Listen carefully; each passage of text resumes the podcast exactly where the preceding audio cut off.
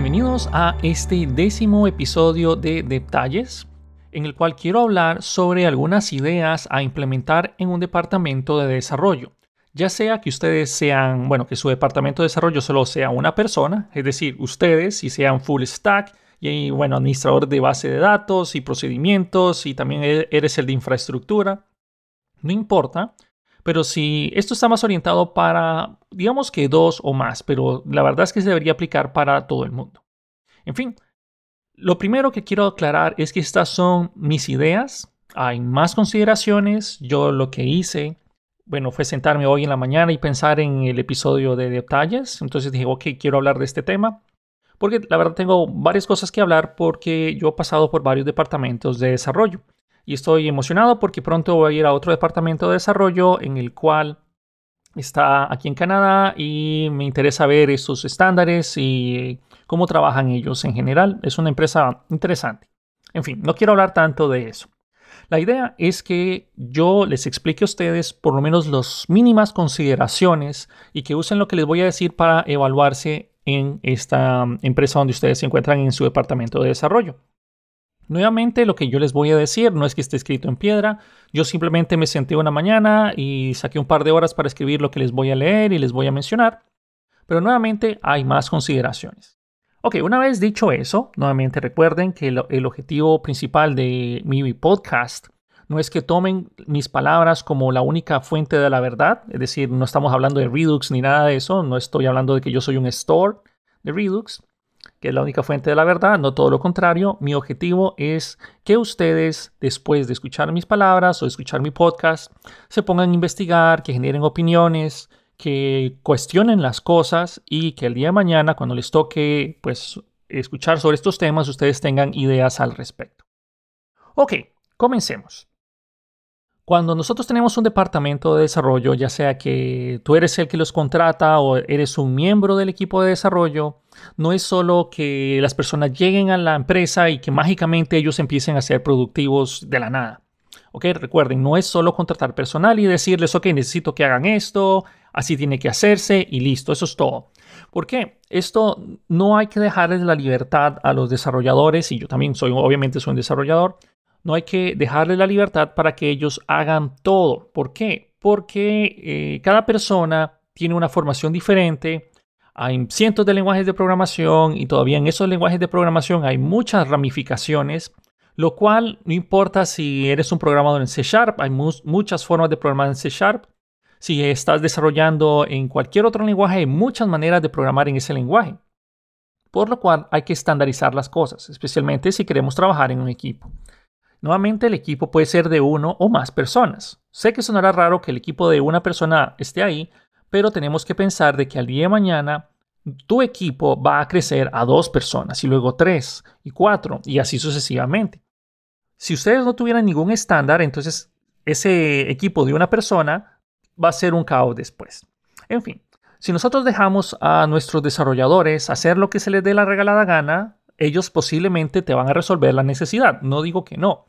Los, los, programadores van a ser muy capaces de llegar y, ok, necesito que hagas esta aplicación, se van a sentar una semana, un mes, dos meses, tres meses, dependiendo de la magnitud del proyecto, te lo van a tener listo. El problema va a radicar en lo que viene después, que ya voy a hablar de eso. En fin, yo trabajé en muchos años, o por muchos años, en una, en una institución, que menos que más de uno de ustedes ya sabrá, pero trabajé en una institución donde nos daban muchas libertades. La verdad es que solo nos pedían de que usáramos eh, .NET y que usáramos la base de datos de Oracle para grabar nuestra información ahí. Creo que eso era lo único, lo único que de verdad estaba enforzado o nos obligaban a hacerlo. De ahí era totalmente a discreción de los equipos o los pequeños equipos de trabajo que se hacían o se habían formado en la institución. Esto lleva a muchos, muchos problemas serios. No son problemas pequeños, son problemas serios. Uno de ellos es una difícil, de, bueno, es difícil la integración de nuevas personas al equipo. ¿Por qué? Porque si cada grupo está programando en su como usted, como ellos quieren o como ustedes desean, y llega una nueva persona, esa persona va a tener que sentarse, aprender cómo es que está trabajando el equipo, qué tecnologías utiliza, cómo, bueno, llama sus funciones, cómo está el file system, eh, cómo está estructurado el proyecto. Hay que hacer muchas, muchas cosas solo para estudiar cómo es que funciona dicha aplicación. Cómo es que yo me voy a poder sentar a contribuir al proyecto, que ese es el objetivo final. Muchas veces eh, este punto conlleva a que nuevos miembros del equipo no realmente no impacte en, en la reducción del tiempo de desarrollo. Es decir, imagínense que ustedes nuevamente están programando en sus pequeños equipos o pequeñas burbujas, digámoslo así, y están desarrollando una aplicación, digámosle una aplicación X, y esta aplicación X necesita más personas o más personal para poder salir a tiempo porque el deadline está a la vuelta de la esquina y necesitamos más personas que nos ayuden a terminar la aplicación rápido. Ok, entonces la organización asigna dos recursos nuevos, pero como esos dos recursos nuevos no saben cómo está trabajando esa aplicación, no saben cómo es, bueno, qué tecnologías utilizan, no saben qué librerías de terceros, no saben cómo están desacopladas esas librerías de terceros, no se sabe eh, cómo están manejando las versiones, no se sabe nada del proyecto, entonces hay que sentarse y posiblemente esas, digamos que dos semanas, tres semanas para el deadline, van a pasar únicamente en estudiar cómo funciona la condenada aplicación o cómo está desarrollada para que ellos puedan ser productivos y contribuir a la aplicación.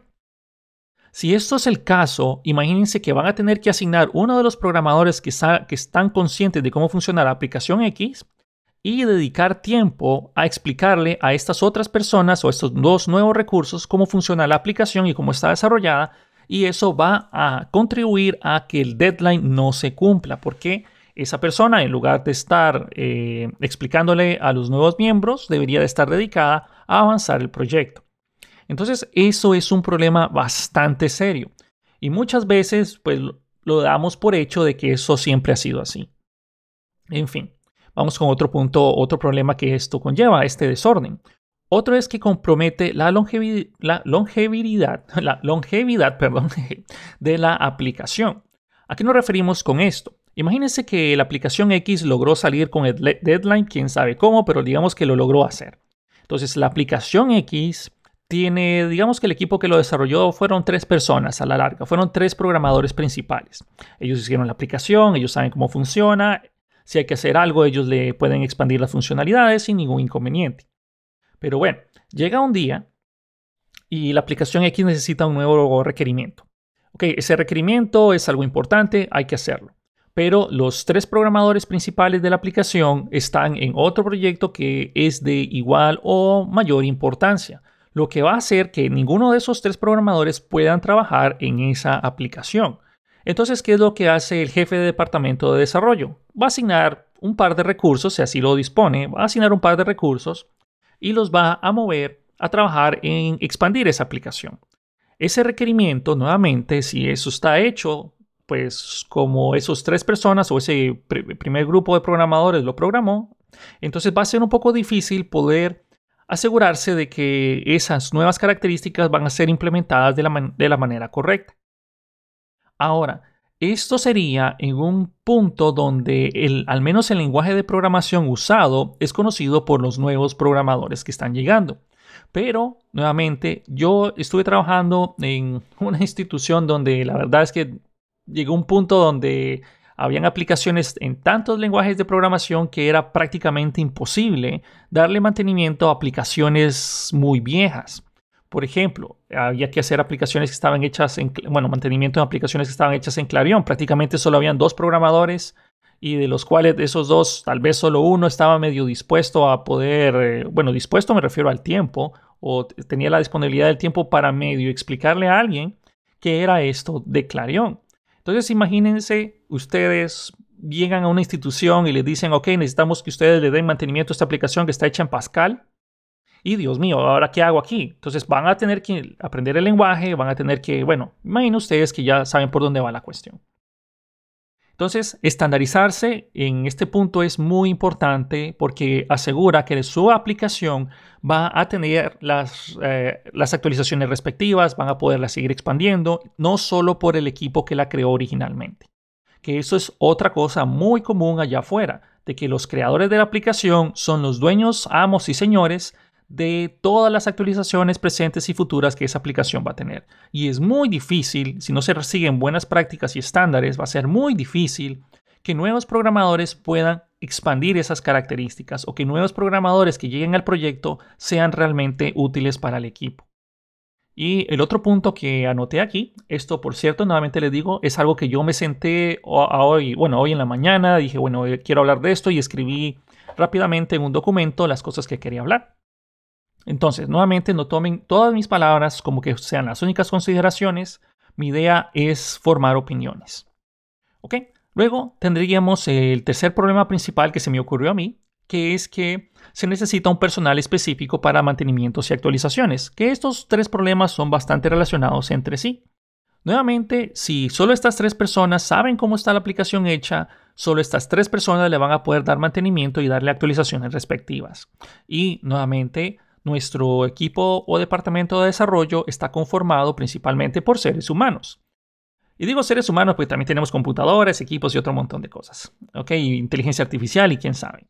Pero nuestro equipo son seres humanos, en los cuales ellos se pueden enfermar, ellos pueden faltar, pueden tener necesidades especiales porque algo pasó en, su vida. Y nosotros como jefe del departamento de desarrollo tenemos que comprender eso. No podemos obligar a una persona a que le diga, ok, mira, se me murió un familiar, no voy a poder ir a trabajar y yo necesito resuelto este problema para, para ya porque es algo crítico para mi institución, para mi empresa. Entonces no puedo obligar a la persona a que deje el velorio o a que deje un familiar enfermo o a que resuelva algún problema bastante serio que él tiene solo para venir a cubrir algo que yo debería de ser capaz de sustituir a esa persona sin ningún problema. Entonces, nuevamente, el personal específico para mantenimientos y actualizaciones es un indicador que nos dice a nosotros como jefe de departamento de desarrollo o como miembro de algún equipo de desarrollo que algo no está bien en, la, en nuestro departamento. Ahora, quiero hablar sobre un par de puntos como estándares que nosotros deberíamos de considerar.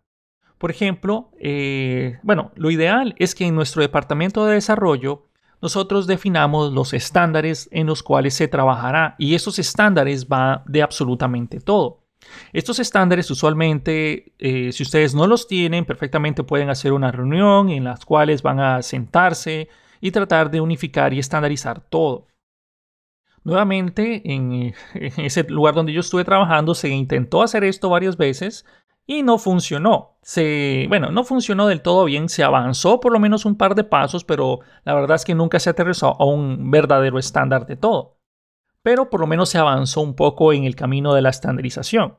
Nuevamente, la idea es que el departamento de desarrollo se siente y diga, bueno, no solo desarrollo, infraestructura, base de datos, todo lo demás, pero la idea sería de que cuando venga un nuevo programador o un nuevo recurso, simplemente se le dé el camino que él tiene que estudiar y aprender y posiblemente ustedes hasta pueden crearse videos, entre paréntesis, cursos de Udemy, como los cursos que yo enseño, eh, publicidad extra. Pero no, no, no, me refiero a que ustedes pueden crear cursos, capacitaciones personalizadas, para que cuando venga un nuevo empleado o un nuevo desarrollador al equipo o alguna persona a su equipo de bueno, del departamento de TI, entonces él pueda ver estos videos, pueda ver, eh, bueno, recibir esta capacitación o entrenamiento por parte de algún miembro del equipo, que puede ser cualquiera, porque todos deberían de estar trabajando la misma idea o bajo el mismo estándar. Y así va a ser mucho más fácil. Al día de, mañana, cuando venga un nuevo miembro a un equipo, es decir, ok, eh, fulano, vas a ir a trabajar al proyecto X, entonces no va a perder tiempo tratando de comprender cómo está creada la aplicación lo que va a tener que explicarse, que va a ser mucho más rápido, es definirle qué función es la que él tiene que hacer y en dónde se encuentra el espacio donde él em, tiene que empezar a trabajar. Es mucho más fácil eso que decirle, mira, estamos utilizando este lenguaje de programación, este framework, así estamos usando esta librería de terceros, etc. Entonces va a tener que pasar mucho rato eh, tratando de adivinar cómo funciona la aplicación, más el lenguaje y todo lo demás, en lugar de solo enfocarse en lo que realmente él tiene que hacer y su desarrollo propio. En fin, nuevamente los, eh, los estándares realmente varían dependiendo de la institución, varían dependiendo del departamento en el que ustedes se encuentren. Nuevamente esto no está escrito en piedra y estos son un par de ideas que yo ahorita en la mañana me senté y escribí. Nuevamente hay muchas más. Ok, un par de ideas eh, las tengo divididas en, vamos a ver, en cuatro agrupadores principales. Estos cuatro agrupadores son nuevamente ideas mías. Uno es el control de versiones, ya voy a hablar un poco más al respecto. Otro punto está enfocado en propiamente el desarrollo de las aplicaciones y también el mantenimiento de las mismas, bases de datos y otros puntos importantes. Estos son cuatro consideraciones que yo acabo de escribir. Empecemos hablando sobre el control de versiones. Primero, si tú no tienes un control de versión o un control de versiones en tus aplicaciones, esto es algo alarmante. Hoy en día no deberían haber desarrollos, especialmente en departamentos de TI, en los cuales no tengan un control de versiones. Hay muchos recursos gratuitos, inclusive hasta pueden tener un servidor dedicado con sus respectivos respaldos, obviamente, local para que manejen su control de versiones ahí. Si ustedes pierden hoy en día una aplicación porque no tenían un control de versiones, es culpa suya, es culpa de, yo diría que todos los, los desarrolladores que participaron en el proyecto, pero si ustedes pierden un proyecto porque no tienen el código fuente, el código fuente estaba en un equipo ese equipo se, bueno, reventó, que eso es algo común, no es algo anormal, no es raro ver pantallas azules, no es raro ver pantallas de cualquier color, no es raro ver que un disco duro falle, no es raro ver que un equipo o un servidor se caiga, no es raro nada de eso. Lo que es raro hoy en día sería de que ustedes no tengan un respaldo mediante un control de versiones de su aplicación. Entonces, hay tantos recursos allá afuera para manejar controles de versiones que es su culpa y su culpa si ustedes no tienen el respaldo respectivo. En fin, hablando del control de versiones, hay muchas maneras de trabajar en él. Hay que, bueno, se pueden crear equipos, se pueden crear ramas. Eh, en fin, hay que intentar estandarizar también cómo se va a trabajar en un control de versiones. Eh, un par de recomendaciones que yo les diría es que mínimo, mínimo, ustedes siempre estén trabajando en ramas. Es decir, nunca, nunca trabajen en el main branch o en la rama principal de su repositorio. Nunca trabajen ahí.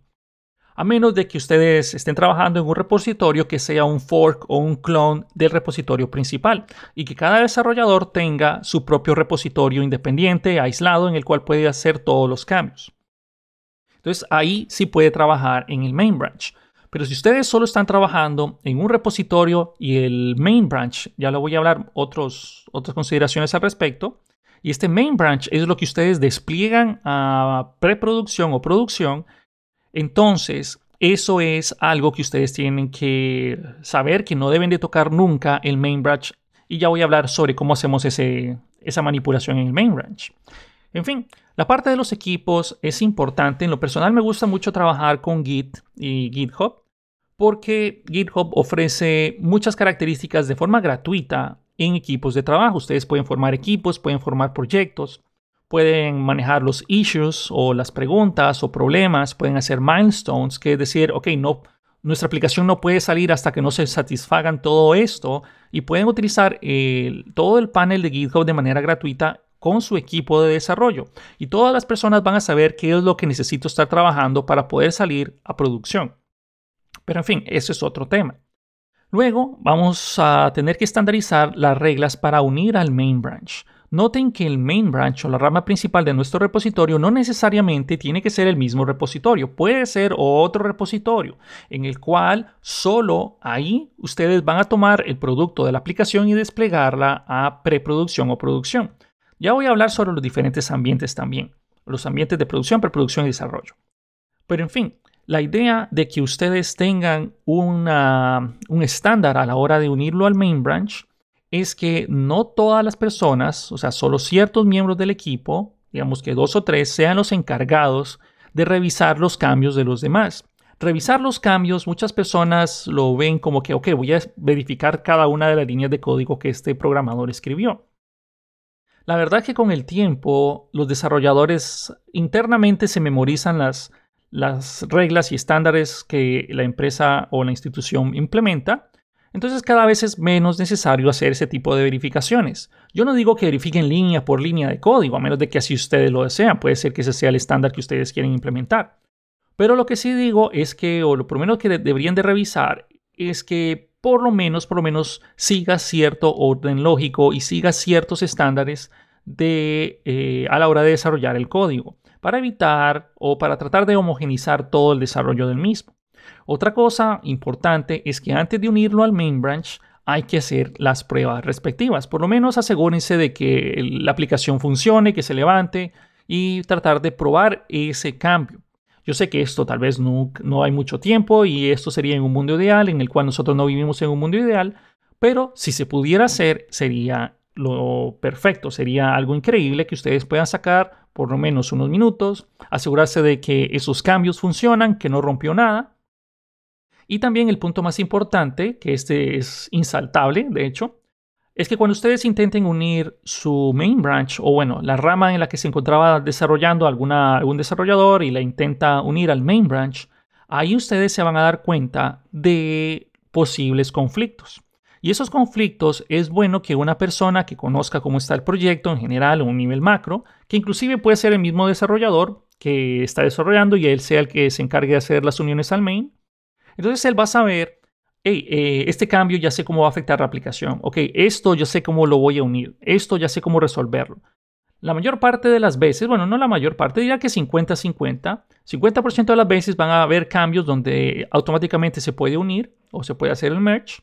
Y el otro 50% de las veces, pues vamos a tener que tener cierto tipo de intervención para unirlo. ¿Ok? Pero ese tipo de intervenciones deberían de ser mínimas, especialmente si estamos trabajando en ramas. Luego nosotros tenemos que tener diferentes repositorios. Inclusive puede ser el mismo, pero si se puede que sean separados sería lo ideal. Esos eh, repositorios estamos hablando de producción, mínimo y desarrollo. Por lo menos esos dos. Yo agregaría un tercero llamado preproducción o tal vez betas o alfas. Tal vez le podríamos poner de ese nombre. Entonces, la idea de tener un repositorio de producción es que, bueno, empecemos con el desarrollo. Mejor empecemos por ahí, vamos paso a paso. La idea de tener un repositorio de desarrollo, que es que obviamente ahí estamos desarrollando la aplicación, estamos haciendo pruebas, estamos haciendo cambios, y si nosotros seguimos la parte correcta de las ramas, si estamos queriendo agregar una nueva característica y estamos trabajando en ramas, esto ayuda muchísimo a trabajar de una manera rápida y ordenada. Por ejemplo, no es la primera vez que un desarrollador se sienta y dice, ok, voy a empezar a trabajar.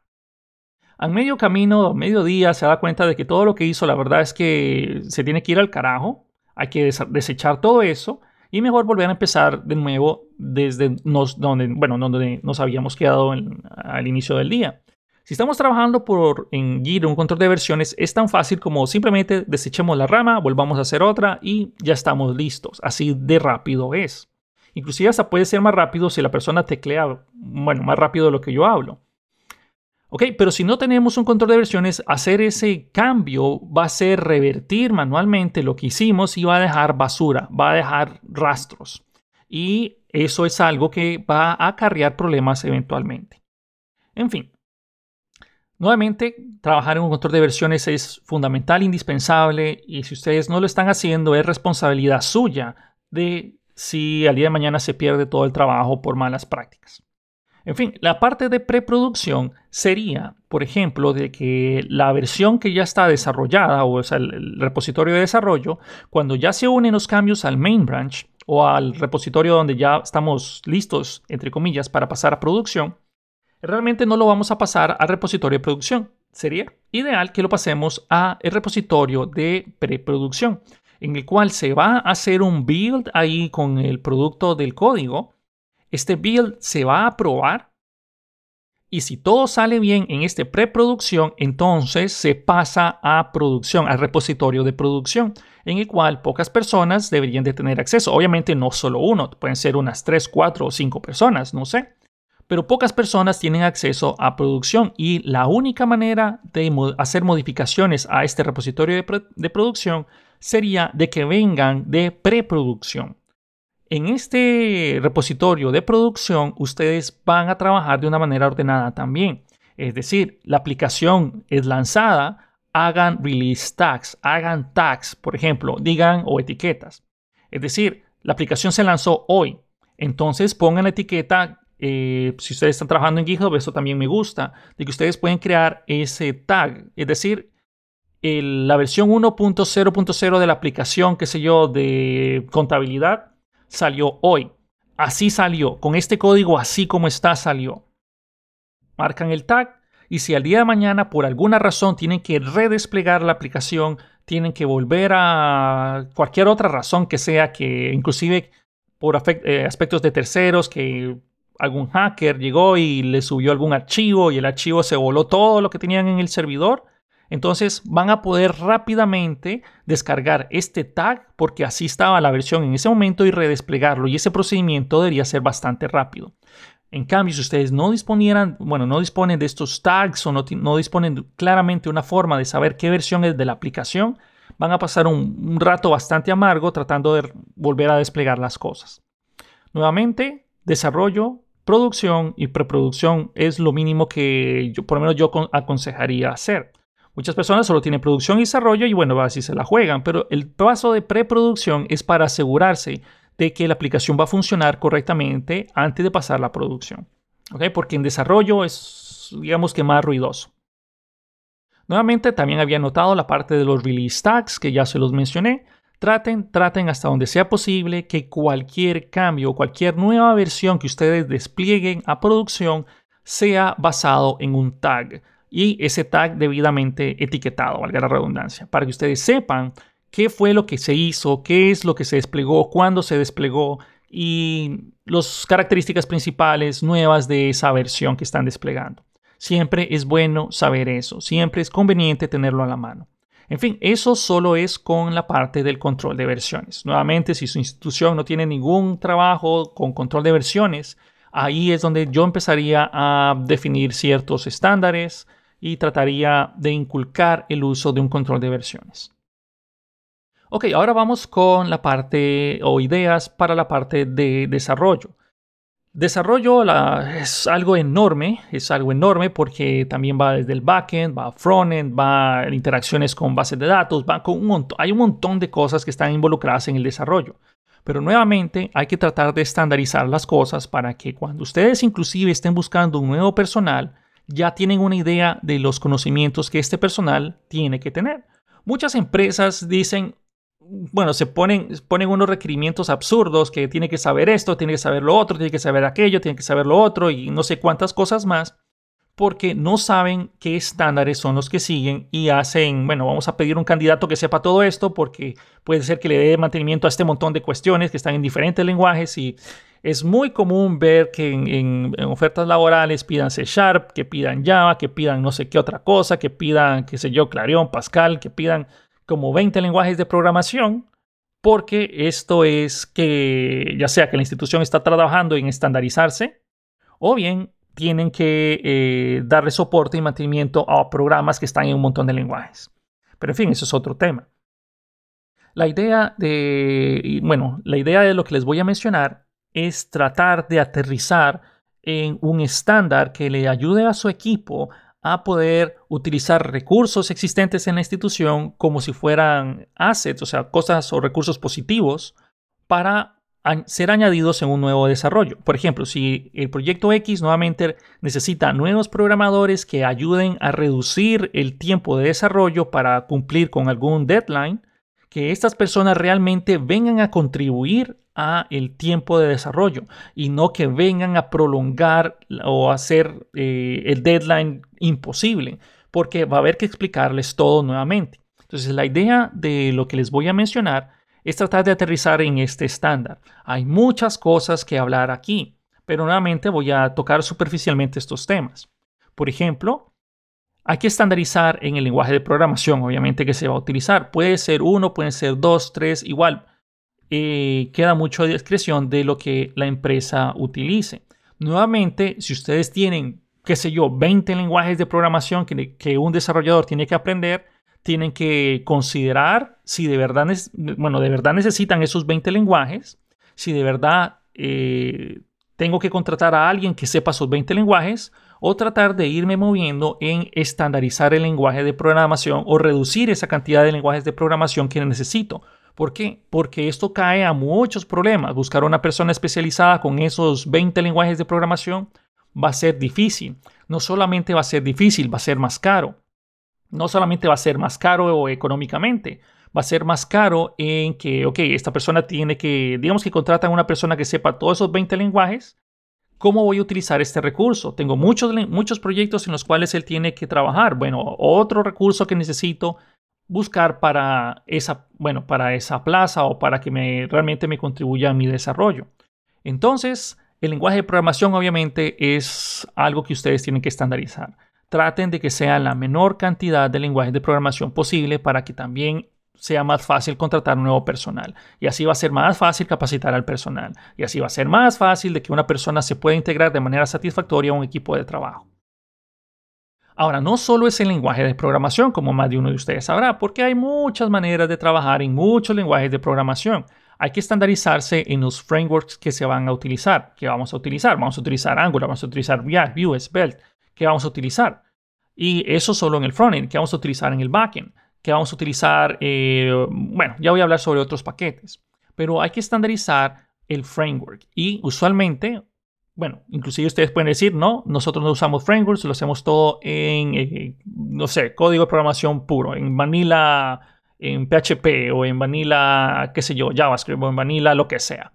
Entonces, lo importante es definir el estándar del lenguaje, si, se utilizan frameworks, qué frameworks si, se utilizan librerías. Yo sé que todo el mundo cada vez que habla de frameworks, si se menciona React, ya empiezan a decir, pero es que React no es un framework. Bueno, ustedes me entienden, ¿ok? Ustedes me entienden. En fin, en fin. Luego tenemos que estandarizar la sintaxis. Eso es algo que también en el lenguaje de programación y en el framework y en librería o librería que se utilice, también viene con su estándar. Obviamente hay que tratar de seguir las buenas prácticas que los autores de esos códigos, librerías o frameworks recomiendan. ¿Por qué? Porque eso nos ayuda a que podamos utilizar la documentación que se encuentra ya creada pero a su vez también hace más fácil el trabajo de eh, la integración de nuevas personas, porque si estás buscando a alguien que sepa React, por ejemplo, y esta persona, eh, o sea, hay muchos desarrolladores de React, entonces estos desarrolladores de React al llegar y ven código en el cual ellos están, bueno, siguiendo el estándar, ellos se van a sentir con más confianza y van a poder ser productivos más rápido. Nuevamente, cuando ustedes contraten una persona, no espere que esta persona sea 100% productiva en el día 1 va a tener que pasar su tiempo y capacitaciones de igual manera. Pero entre más estándares, obviamente el estándar algo universal, entre más estándares nosotros tengamos, más fácil es que nuestros desarrolladores nuevos sean productivos. Nuevamente, hay que seguir ciertas reglas para la implementación de paquetes de terceros. También tenemos que definir esto. ¿Por qué? Porque mm, del todo nunca es tan bueno que dependamos tanto de librerías y paquetes de terceros. ¿Por qué? Porque el día de mañana, si algo ya no tiene soporte, si algo, qué sé yo, llega a desaparecer, entonces nosotros deberíamos de tener ciertas reglas para esto. Una de ellas es desacoplar las dependencias de terceros. Por ejemplo, puede ser que un ejemplo muy común que me gusta ver a mí es el caso de hacer una petición HTTP. Y hay muchos de, de muchos tipos, pero hacer una petición HTTP, por ejemplo, puede ser que el día de mañana nosotros hemos venido trabajando nuestra aplicación y usamos el Fetch API para hacer peticiones HTTP. Y de la nada resulta que eh, la petición HTTP cambió y ya se tiene que hacer de otra manera y ya estamos viendo otras necesidades y la verdad ahora nos queremos pasar a Actions, que es bastante popular también. Si nosotros seguimos un buen manejo de nuestro desarrollo, hacer ese cambio debe ser relativamente sencillo nosotros podemos desacoplar esas eh, dependencias de terceros creando nuestras propias clases o funciones adaptadoras que nos permitan pues hacer un cambio mucho más sencillo de esa manera. Pero bueno, esto es otra recomendación y siempre es bueno que nosotros tratemos de manejar eso estandarizado. Es decir, si vamos a utilizar una librería de terceros, un paquete de terceros, claramente se tiene que ver el por qué. Y si se puede, nosotros tener que crear un adaptador para que nuestra aplicación tenga una forma más fácil de cambiar ese paquete, esa librería de terceros al día de mañana si algo llegara a suceder. Tal vez esto significa crear un archivo más, un par de, bueno, uno o dos archivos más, pero termina valiendo la pena a la larga. Nuevamente, tratemos de usar servicios, es decir, no hay que reinventar la rueda, hay que por ejemplo, yo, nuevamente el mismo caso de esa institución, cada vez que se quería hacer una aplicación que consultara ciertas bases de datos o ciertas tablas de la base de datos, se creaba nuevamente la conexión, se creaba un nuevo usuario, se creaba cualquier otra cosa y se reinventaba la rueda para hacer la misma, bueno, el mismo consumo de datos.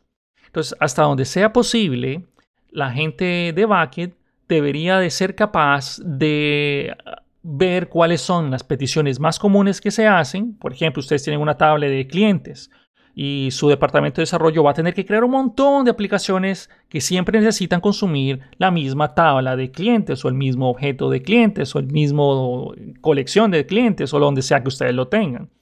Entonces traten de crearse métodos obviamente controlados y seguros de acceso a esa información para que los desarrolladores simplemente te digan, hey, mira Fernando, necesito acceso a la tabla de clientes, qué servicio puedo usar, cómo se llama y posiblemente tú ya hagas eso una vez y al día de mañana no tengas que volver a trabajar y a construir eso. La idea es no repetirnos a nosotros mismos. En el momento que ustedes tengan una visión que digan, ah, esto posiblemente en el futuro me lo van a pedir, o inclusive si es la primera vez que se lo están pidiendo, traten de analizar el requerimiento y decir, ok, esto en un futuro me lo pueden volver a pedir, o otra aplicación me lo va, lo va a requerir otra vez. Entonces, hasta donde sea posible, traten de crear código reutilizable, creen servicios reutilizables, creen, no sé, pueden ser subservices, pueden estar basados en XML, JSON, lo que ustedes quieran, pero traten de estandarizar eso también. Traten de, cuando estén desarrollando, traten de no reinventar la rueda una y otra y otra vez. Eso ayuda muchísimo también a cumplir con los deadlines que nosotros tenemos.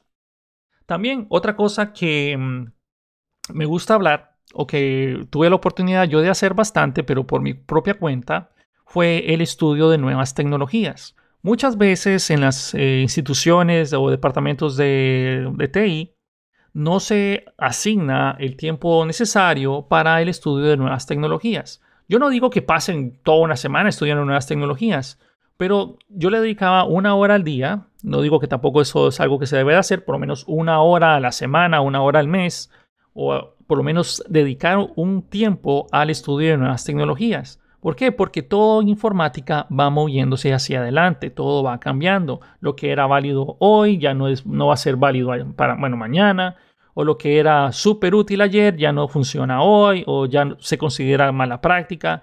En fin, hay que estar pendiente del estudio de nuevas tecnologías porque puede que salga algo el día de mañana o inclusive que ya exista, que nos ayude a resolver una necesidad o un problema que nosotros tenemos frecuente hoy. Pero, ¿cómo nos vamos a dar cuenta nosotros de que hay algo nuevo si nosotros no estamos buscando cosas nuevas? Muchas veces damos por hecho de que como estamos trabajando lo mejor del mundo y ya nos decidimos quedar con eso. Si eso fuera así, imagínense, todavía seguiríamos trabajando como se trabajaba hace 20 años. ¿Ok? También es importante estandarizar hasta, nuevamente estamos hablando de desarrollo, también es bueno estandarizar todo lo que sea posible en cuanto a la nomenclatura y file system de las aplicaciones. No estoy hablando de frontend ni de backend en general, es algo global. Cuando ustedes estén trabajando en algún tipo de aplicación, estandaricen cómo se van a nombrar los archivos, cómo se van a crear las carpetas, dónde van a almacenar la información. Todo, todo eso es importante de que ustedes lo especifiquen y lo pongan si pueden en papel o lo pongan en algún lugar que quede claro. Tampoco, por favor, tampoco escriban un estándar que sea de 60 páginas, 70 páginas, porque nadie se va a leer eso y si se lo leen, nadie lo va a memorizar. Traten de hacer algo que quede claro, por ejemplo, un, valga la redundancia, un ejemplo, eh, algo que quede, por ejemplo, una fotografía mostrando la idea del file system es todo lo que ustedes necesitan. Los desarrolladores de hoy en día ven una fotografía del file system y ya saben, ah, ok, esto es el nombre de un servicio, este es el nombre de un provider, este es el nombre de, qué sé yo, del patrón block que vamos a usar, así está la estructura de carpetas. Una imagen ayuda muchísimo más y es más fácil de hacer la referencia al mismo que 5, 6, 7, 20 páginas de textos en los cuales, aparte de ser aburrido, es difícil de seguir. Entonces es más fácil una fotografía del file system, como usualmente las aplicaciones van a trabajar, que un montón de texto. Pero bueno, eso es, nuevamente, son ideas que yo les estoy dando, que me las, me las escribí ahorita en la mañana, ¿no? Nuevamente, ustedes pueden tener muchos mejores estándares de los que yo les estoy diciendo. Mi objetivo es, nuevamente, que formemos eh, conciencia y generemos opinión. Hasta donde sea posible, usar un lenguaje de tipado estricto. Y si no es posible, hay que enforzar, no sé si la palabra será correcta, pero bueno, obligar una buena documentación. Muchas veces, bueno, y no solamente si estás usando un tipado estricto, quiere decir que no podemos tener la documentación del código. ¿eh? No me refiero a eso, pero muchas veces un lenguaje de tipado estricto ayuda a que sea más fácil la lectura de qué argumento recibe, qué información de salida hay, cómo luce el objeto de entrada, cómo, sale, bueno, cómo luce la salida, cómo lo puede utilizar. Todo eso, todas esas características ayudan enormemente a que nuevos programadores puedan saber cómo funcionan las cosas en lugar de sentarse y analizar, ok, vamos a ver, eh, esta función recibe un argumento, este argumento qué es, ah, ah, ok, es esto, y a la hora de usarlo pues no me funcionó, y eso era porque el objeto tenía que tener también esta otra propiedad. Entonces, no es que los lenguajes de programación dinámicos, así como Python o JavaScript, sean malos, pero todo depende de la documentación que nosotros especifiquemos. Por ejemplo, si estamos trabajando en un lenguaje dinámico y no tenemos ninguna documentación de la función, no especificamos los argumentos ni nada, es muy, muy, muy difícil y toma mucho tiempo de que una nueva persona se sienta capaz de hacer alguna modificación al programa. Caso contrario, si es un lenguaje de programación de tipado estricto, es mucho más fácil que la persona y se lo intenta usar y no le manda el objeto que espera, el, el mismo IDE o el mismo lenguaje de programación se va a quejar diciéndole, hey, ¿sabes qué? Me tenías que mandar esto, no lo estás mandando bien, no lo puedes usar. Bueno, sigamos. La parte de pruebas unitarias y de integración es algo que la mayor parte de los equipos de desarrollo se pasan por alto. Y esto es algo que no debería de ser común. Las pruebas unitarias y de integración hay que hacerlas y hay que obligarlas antes de pasar a producción. Las pruebas es algo que les va a asegurar a ustedes de que al día de mañana la aplicación va a trabajar y comportarse de la manera esperada.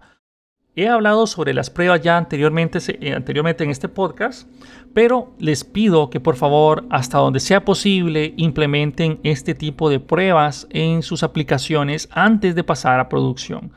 Es, no sé qué tantas veces eh, lo he dicho, pero es algo que ustedes tienen que acostumbrarse y tiene que ser un estándar. ¿Por qué? Porque es muy, muy difícil de que ustedes sean capaces de probar toda la aplicación por cada despliegue que hagan. El objetivo de las pruebas es que revise eso por ustedes de manera automática. Nadie les asegura de que alguien, porque estaba trabajando en la aplicación y era un equipo de 10 personas, 5 personas y todos trabajando en el mismo proyecto, pueda que uno de ellos accidentalmente borrara alguna línea de código que parecía que no hacía nada o accidentalmente la borraron, pero la verdad es que no, no generó ningún error de programación y a la hora de pasarlo a producción, cuando alguna persona iba a hacer el cálculo de la planilla o iba a hacer el cálculo de, no sé, el, pago o el cobro, se dio cuenta que esa línea, eso era lo que hacía y ya no funcionó pero como no ejecutamos las pruebas, no fue, bueno, no nos pudimos haber dado cuenta o no era posible darse cuenta de eso hasta que algún usuario hizo, entre, comillas, uso de esa funcionalidad o el usuario hizo la prueba de a ver si eso funcionaba y no funcionó. Nuevamente, entonces esto cae en que, ok, el último cambio no funcionó, hay que revertirlo, y, eh, si no teníamos un autor de versiones, entonces no tenemos la versión anterior y Dios santo y empiezan los problemas. Nuevamente, algo tan sencillo como ejecutar las pruebas y asegurarse de que todo funcione antes de pasar a producción, no asegura en primera instancia de que la aplicación va a trabajar perfecto, pero por lo menos vamos a asegurarnos de lo que ya estaba creado e implementado y funcionando va a seguir funcionando mañana. Nuevamente, las pruebas unitarias y de integración es algo que tenemos que acostumbrarnos a hacer siempre y tenemos que hacerlo un estándar en nuestro desarrollo. Nuevamente, nunca, nunca, nunca hay que tocar las aplicaciones que están en producción. Aplicar, hay que aplicar los pasos anteriores. Nuevamente, algo salió mal en producción, hay que hacer, pues, nuevamente todo el mismo procedimiento, hacer las pruebas, eh, hacer la, la, parte de las modificaciones en desarrollo, pasar esa preproducción y luego a producción. Yo sé, yo sé, yo sé que más de uno me va a decir, ok, Fernando, pero es que eso no hay tiempo, los cambios se necesitan hacer ya y qué sé yo. Muchas, muchos de estos tipos de problemas de que algo cuando sale en producción y hay que corregirlo, hay que corregirlo, hay que corregirlo porque no está funcionando bien, esto también es un indicador de que no se están siguiendo buenas prácticas a la hora del desarrollo de las mismas. Por ejemplo, hicimos alguna, algún despliegue y pues nos dimos cuenta de que algo reventó. Si algo sucediera así, significa que no hicimos las suficientes pruebas de la, de la aplicación. Y yo los entiendo porque yo he sido desarrollador, yo trabajé también bajo presión, yo trabajé también horas extra, yo también, bueno, y ahorita voy a otro lugar y vamos a ver cómo me va ahí. Pero las cosas son de que muchos de estos problemas son acarreados por malas prácticas. Muchas cosas se pueden resolver si de verdad nosotros dedicamos el tiempo para hacer las aplicaciones como se deberían hacer, en lugar de, ok, esto lo necesito para ayer, así que mira a ver cómo lo resolves. Eso no es algo que debe ser un estándar. El estándar debe de ser algo que nos ayude a nosotros a que nuestros programadores desarrollen con la mejor calidad posible, en lugar de que lo hagan de la manera como puedan para salir con el objetivo del tiempo. En fin, si hay que realizar alguna manipulación directa a la base de datos porque algo no está funcionando, digamos que, no sé, se trabó la aplicación porque un registro quedó bloqueado o algo así, eso es algo que nosotros tenemos que analizarlo e implementar alguna funcionalidad para que el usuario lo realice hasta donde sea posible, o sea, el usuario final lo realice. Es muy común ver hoy en día de que en las instituciones digan, ah, ok, mira, eh, se trabó esto, es porque un registro está mal y eh, hay que cambiar una bandera o qué sé yo. Y el programador entra a la base de datos en, en producción, hace, la, bueno, hace el fix o lo arregla y funciona. ¿Ok? Pero esto es algo que no debe de suceder nunca. En el peor de los casos, la persona debería o el programador debería ir a hablar con el administrador de base de datos, el administrador de base de datos crearse algún procedimiento almacenado, que esto debería ser bien rápido, y ese procedimiento almacenado que los dos lo revisen y aplicar la solución en el procedimiento almacenado, para que al día de mañana, si eso vuelve a suceder, primera instancia, eh, debería tener la solución el usuario final, pero si nuevamente esto pasa de que el programador tiene que intervenir, que el programador no manipule de forma directa la base de datos de producción, que sea un administrador de base de datos y ahí él ya sabrá pues eh, simplemente ejecutar tal procedimiento y eso debería arreglarlo. Pero nuevamente los usuarios finales y las aplicaciones deberían de ser capaces de tratar de solventar todo eso por su propia cuenta, en lugar de que los programadores sean esclavos de la aplicación y que cada vez que algo pase mal, el programador tenga que venir a manipular eso. Y yo se lo digo de primera instancia porque a mí me tocó hacer mucho eso. Y sin contar de la gran cantidad de problemas que esto contrae. Puede ser que el programador se olvidara poner un where, se le olvidó poner alguna condición y se paseó en la base de datos solo por seguir malas prácticas o por tratar de resolver, tratar de hacer algo bien, pero igual somos humanos y nos equivocamos. Una de las leyes de Murphy dice que si algo puede salir mal, va a suceder. Eventualmente, ¿no? Es decir, si yo hago una manipulación directa y puedo equivocarme, algún día me voy a equivocar. Eso es lo que quiero decir. Si nosotros cerramos la puerta para que yo no lo haga nunca, nunca va a pasar. En fin, luego tenemos otras consideraciones y estándares que quiero hablar sobre la parte de la base de datos. Por ejemplo, el uso de la mayor cantidad de características propias de la base de datos es ideal. Por ejemplo, si nosotros estamos programando alguna característica en nuestro backend y la base de datos ya viene con esa característica, es mejor que utilicemos esa característica de la base de datos. Si quieren, pueden implementar ambas para mayor seguridad y control. Eso no es ningún, ningún problema. Pero tratemos de que nuestra base de datos o aprovechemos la mayor cantidad de características que pueden ser útiles para nuestra base de datos. El acceso a la misma tiene que ser sumamente restringido la base de datos tiene que tener nuevamente ambientes de producción, preproducción y desarrollo. Usualmente, a mí me pasó bastante de que muchas personas o muchos, muchos departamentos de desarrollo prefieren trabajar directamente con la información de producción, cosa que es terrible, porque no hay un ambiente de desarrollo y no hay un ambiente de preproducción establecido o claramente establecido, o la información es obsoleta, o la información es muy vieja, o la información no me sirve para trabajar, o no me sirve para hacer las pruebas propias de la aplicación. Entonces voy a la base de datos de producción y va. Ok, yo sé lo que estoy haciendo, yo lo voy a probar ahí. Esto no debe de suceder. Los programadores en primera instancia jamás deberían de tener acceso a claves de producción. Más de uno dice, ay, bueno, ¿y pero ¿y cómo voy a hacer la cadena de conexión? Para eso existen variables de entorno, las cuales pueden ser manipuladas fácilmente por el, eh, el, personal de infraestructura. Y ustedes como desarrolladores, y yo también me incluyo, no deberíamos de tener acceso a esas bases de datos de producción porque si algo sale mal en producción, ustedes son directamente responsables también. No tenemos, si en desarrollo, nosotros no, como desarrollo, no debemos de tener acceso a producción. El acceso a producción tiene que ser restringido, tiene que ser bastante, bastante protegido porque esa información y bueno, si ustedes son los dueños de la empresa o del departamento de TI, no quieren que eh, los mismos desarrolladores tengan acceso a la totalidad de, su data. Por muchas razones. Un empleado, eh, bueno, ya cae ya bajo conceptos de demanda y otro montón de cosas, ¿va? que, un, que un, eh, un programador se enoje, termine en varios términos y diga, no, ¿sabe qué? Me voy a echar la base de datos y se echa la base de datos y bueno, ya esos son otros tipos de conceptos, ¿verdad?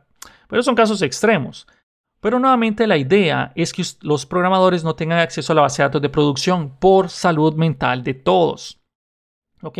Traten, traten hasta donde sea posible de que inclusive los, las llaves con las que firman ustedes sus tokens o eh, lo que, bueno, lo que sea que ustedes usen para firmar la autenticación o cualquier otra cosa que sea diferente en producción. Y los miembros de infraestructura que ustedes seleccionen sean, bueno, tengan acceso restringido a los mismos. ¿Ok? Bueno, cero acceso en producción a los desarrolladores. Usar variables de entorno, en pocas palabras. Traten de usar secuencias en la base de datos. Traten de no, bueno, que estas secuencias sean, bueno, depende también de la base de datos, pero traten de que la base de datos se encargue de la llave primaria. Traten de utilizar triggers, procedimientos almacenados hasta donde sea posible. Traten de estandarizar esto. Traten de que las personas cuando digan, ok, necesito, qué sé yo, crear un nuevo cliente, ya tengan un procedimiento almacenado para crear ese cliente. Ustedes simplemente mandan a llamar el procedimiento y listo. Implementen relaciones, pongan constraints, pongan la mayor cantidad de seguridad posible en la base de datos, no por el hecho de, pues obviamente que esté seguro y mantener la integridad referencial y otro montón de cosas en la base de datos, sino que esto tiene que ser un estándar. Tiene que ser un estándar, porque si un desarrollador al día de mañana se sienta, ok, voy a hacer una inserción en la base de datos y la base de datos lo permite, esto no tiene que ser algo normal. Y digamos que la inserción estuviera incorrecta, no tiene que ser normal ese tipo de inserciones. Nuevamente, si ustedes trabajan en base a procedimientos almacenados y la inserción en alguna tabla cambia, es más fácil simplemente hacer la modificación al procedimiento almacenado y muchas veces ni siquiera van a tener que tocar el código final de o el código que ya está en producción. Simplemente cambian el procedimiento almacenado. Procedimiento almacenado es el mismo, pero ahora hace la inserción de la manera que es necesaria. En fin, a lo que voy es que es importante que trabajemos de manera estandarizada, que si nuestra aplicación va a utilizar procedimientos bueno, almacenados en la base de datos, que todas las aplicaciones trabajen de la misma manera. Al día de mañana, cuando estemos en otro desarrollo y ocupamos hacer ciertos procedimientos que son similares, ya tenemos un gran repositorio en la base de datos de procedimientos almacenados. Luego también eh, estandaricen la parte de los roles, eh, los backups diarios, semanales, mensuales. Eso tiene que ser un estándar, especialmente si es algo que nosotros tenemos físicamente en nuestros servidores o en nuestras eh, oficinas. Y también los, ah, en la parte de los backups, asegúrense de que estén claramente rotulados. No le pongan, por favor, backup 1, backup 2, backup 3, backup de junio. Tienen que estar bien rotulados. Algo que se puede hacer rápidamente, hay muchas reglas para ponerle los nombres a estos backups, pero por lo menos, por lo menos que quede claramente la fecha o visualmente la fecha en la cual se hizo el backup. Y bueno, como ya esto se está haciendo un poco largo, el podcast ya está llegando casi a la hora y no es mi intención. Quiero hablar sobre otros puntos importantes que vale la pena que ustedes discutan y si pueden implementen en su, bueno, en su departamento. Uno de ellos muy importante son el uso de contenedores o en caso particular Docker, que me ha gustado bastante. En fin, la parte de los contenedores ayuda muchísimo, muchísimo a la hora del desarrollo. Una de las cosas que más me encanta es que ustedes pueden hacer todas las instalaciones y configuraciones, tenerlas listas para que cuando otra persona venga, inclusive si lo quieren capacitar, simplemente tomen este contenedor y se pongan a trabajar en lugar de pasar horas configurando las instalaciones, preparando equipo y al día de mañana cuando ustedes quieran, ahora sí, volver a empezar, pueden desechar todo, la computadora no le pasó nada y pues simplemente siguen trabajando pues como su vida normal. La parte de los contenedores es algo que vale la pena que estudien y lo implementen en su departamento. Ahora, también poder dedicar un poco de tiempo al estudio de nuevas tecnologías, a pesar de que lo he mencionado antes, siempre es bueno que sea parte del estándar de cada uno de los desarrolladores o del departamento. Es decir, que si pueden una hora al mes o dos horas al mes o algún tiempo que ustedes puedan, dediquen ese tiempo libre a prepararse para nuevas tecnologías, estudien cosas que, van a salir. Y esto también sirve para recreación de los mismos desarrolladores o del mismo equipo. Para que no todo sea estudiar, bueno, no, no es eso, sino para que no todo sea trabajo, trabajo, trabajo, trabajo, sino que también ustedes puedan ir aprendiendo y expandiendo el conocimiento. Puede que al día de mañana alguien encuentre algo súper útil que valga la pena añadir a nuestros estándares. También intenten sacar su tiempo y definir Cloud Functions si es posible, especialmente si su institución o departamento es bastante grande. O bueno, no necesariamente bastante grande, pero digamos que ustedes lo van a ocupar en varios lugares. La parte de funciones en la nube, o también cae la parte de serverless, que nosotros también puede ser que ya tengamos implementado aplicaciones móviles o aplicaciones remotas o qué sé yo, cualquier otra cantidad de posibles aplicaciones que ustedes pueden hacer mediante Cloud Functions y Serverless, vale la pena que ustedes también lo estandaricen. Nuevamente no quiero entrar mucho en detalle, pero esto vale la pena que lo estudien y lo apliquen.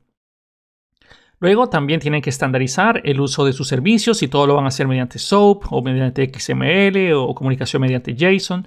Esto tiene que ser un estándar también para que el día de mañana, pues cuando alguien venga, y aprenda cómo consumir, por ejemplo, su servicio SOAP, entonces ya saben cómo funcionan todos los demás.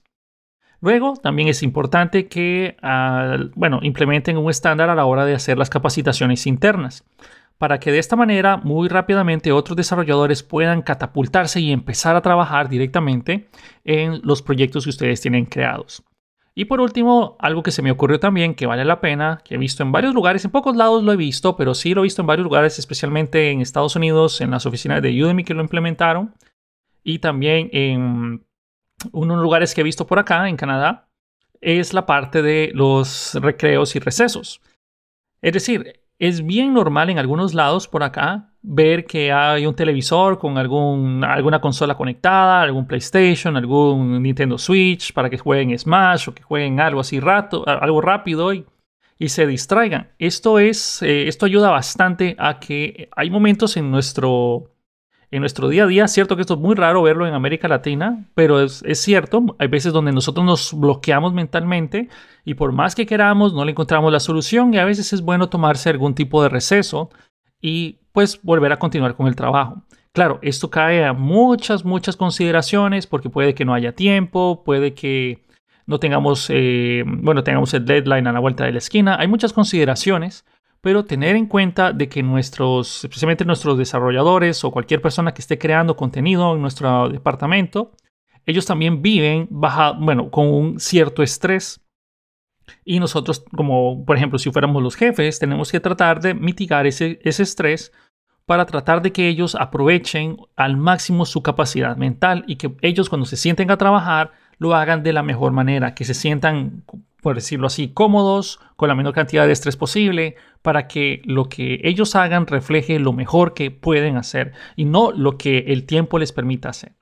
En fin, estos eran ciertos puntos, nuevamente no están escritos en ningún lado, yo simplemente me senté y me puse a pensarlos.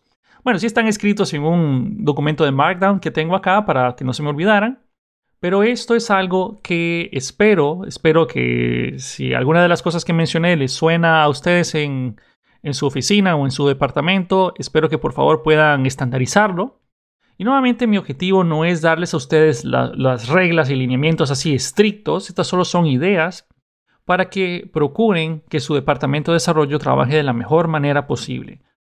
Nuevamente, esto fue todo el episodio de este día. Espero que les haya gustado.